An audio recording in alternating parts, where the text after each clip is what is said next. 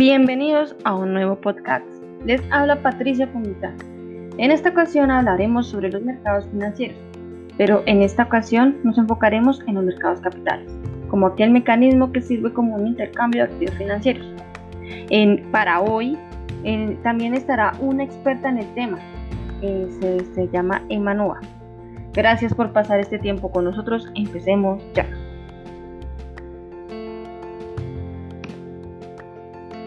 Hola a todos. Para hoy vamos a iniciar a describir qué son los mercados financieros, pues este se considera como un mecanismo a través del cual se realiza un intercambio o transacción de activos financieros y se determina su precio, siendo irrelevante si existe un espacio físico o no. Existen cinco tipos de mercados. Están los mercados capitales, los mercados de divisas, los mercados de opciones, el mercado de futuros y el mercado de bonos. Pero aquí en esta ocasión vamos a hablar sobre los mercados capitales. Este se considera importante, pues aquí es un mercado financiero que fomenta el desarrollo de las empresas y de un país, ya que a través de este mercado se realizan compras y ventas de títulos que son representativos de activos financieros de una empresa y que son cotizados en la bolsa de valores. De esta manera, las empresas obtienen financiación para impulsar el motor productivo del país, por lo que podemos decir que el mercado de capitales es fundamental para el desarrollo económico de toda nación. Este mercado se divide en mercado de renta fija, quien negocia títulos de renta fija como los bonos, las letras, etc. Y por, y por lo tanto su poseedor es un acreedor de la empresa emisora. Está el mercado de renta variable, que es donde se negocian las acciones, como es conocido como pues, la bolsa de valores. Y está también el mercado de crédito, que son y derivados, que es aquel que puede tener como activo subyacente activos tan diferentes como una acción, un bono, un tipo de interés o también materia prima. Claro, Patricia, este mercado de capital es muy importante, pero algo más importante de conocer es el tipo de activos que se negocian allí. Aunque también cabe resaltar que el mercado de capitales puede clasificarse en función de diferentes criterios. El primero es en función de los activos que se negocian. En ellos se subdivide el mercado de valores de renta fija, en donde hay bonos y obligaciones, o variable acciones, y el mercado de crédito a largo plazo, donde hay préstamos y créditos bancarios. El siguiente criterio es el mercado de capitales en función de su estructura, donde se encuentra el mercado organizado. Este mercado es aquel que es oficial y está regulado y supervisado, y el mercado OTC, over the counter, que es aquel mercado donde la negociación se realiza directamente entre las partes y presenta un mayor riesgo.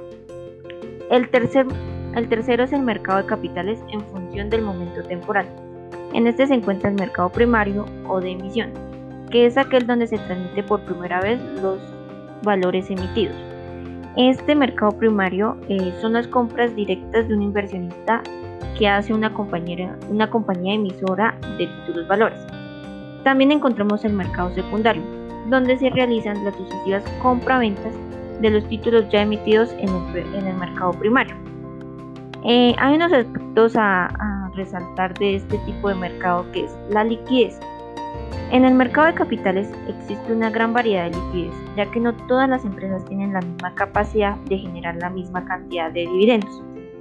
En este aspecto se evalúan aquellos activos que resulta mejor mantenerlos en movimiento, como aquellos cuya estrategia es mantenerlos hasta que se vence. La liquidez de un activo viene dada de la capacidad que tenga el emisor de hacerlo producir y generar rentabilidad. Además, es importante tener en cuenta el riesgo, que dependiendo de este nivel de riesgo eh, que el inversionista está dispuesto a soportar, se define su perfil y los valores que está dispuesto a negociar. De igual forma, el nivel de riesgo de los emisores determinará cuánta afluencia de ahorroístas atraigan, lo que es clave para aumentar su financiamiento. En este aspecto es importante recalcar que en el caso de los instrumentos de renta variable, nadie asegura el rendimiento de los títulos, por lo que tiene un mayor nivel de riesgo. Eh, también es bueno saber los objetivos que tiene este mercado de capitales. Esto se basa en la compra y venta constante de títulos valores emitidos por las compañías, que a través del mercado de capitales las empresas adquieren financiamiento de arroistas e inversores que compran sus acciones. Luego canalizan este dinero y lo convierten en desarrollo productivo con el cual generan ganancias de las cuales podrás participar todos los accionistas. Esto es en proporción eh, en el que tengan acciones de la empresa.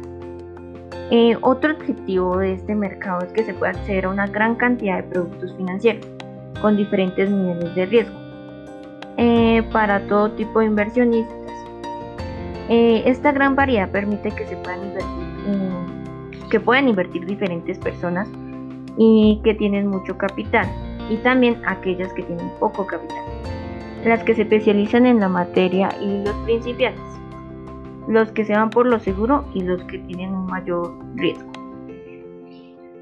Sí, Emma. Em, los beneficios que da este mercado para las empresas es que ofrece la posibilidad de obtener fondos a intereses menores que los que requieren un préstamo. Por otro lado, eh, los inversores pueden aumentar su capital sin la necesidad de comprar o pues también de fundar una empresa. El mercado de capitales ofrece un amplio menú de alternativas que permiten ganar dinero con porcentajes mucho más atractivos que los que ofrecen plazos fijos bancarios y además analizar inversiones exentas del pago de una buena planificación financiera, que es la llave para generar rentabilidad en los ahorros o inversiones. Pues mucha gente desconoce eh, que el mercado de capitales ofrece alternativas de inversiones que dentro del mercado legal permite un ahorro en los impuestos y además obtienen mayores ganancias que las formas tradicionales de ahorro como puede ser un plazo fijo que ofrece cualquier banco, ¿no?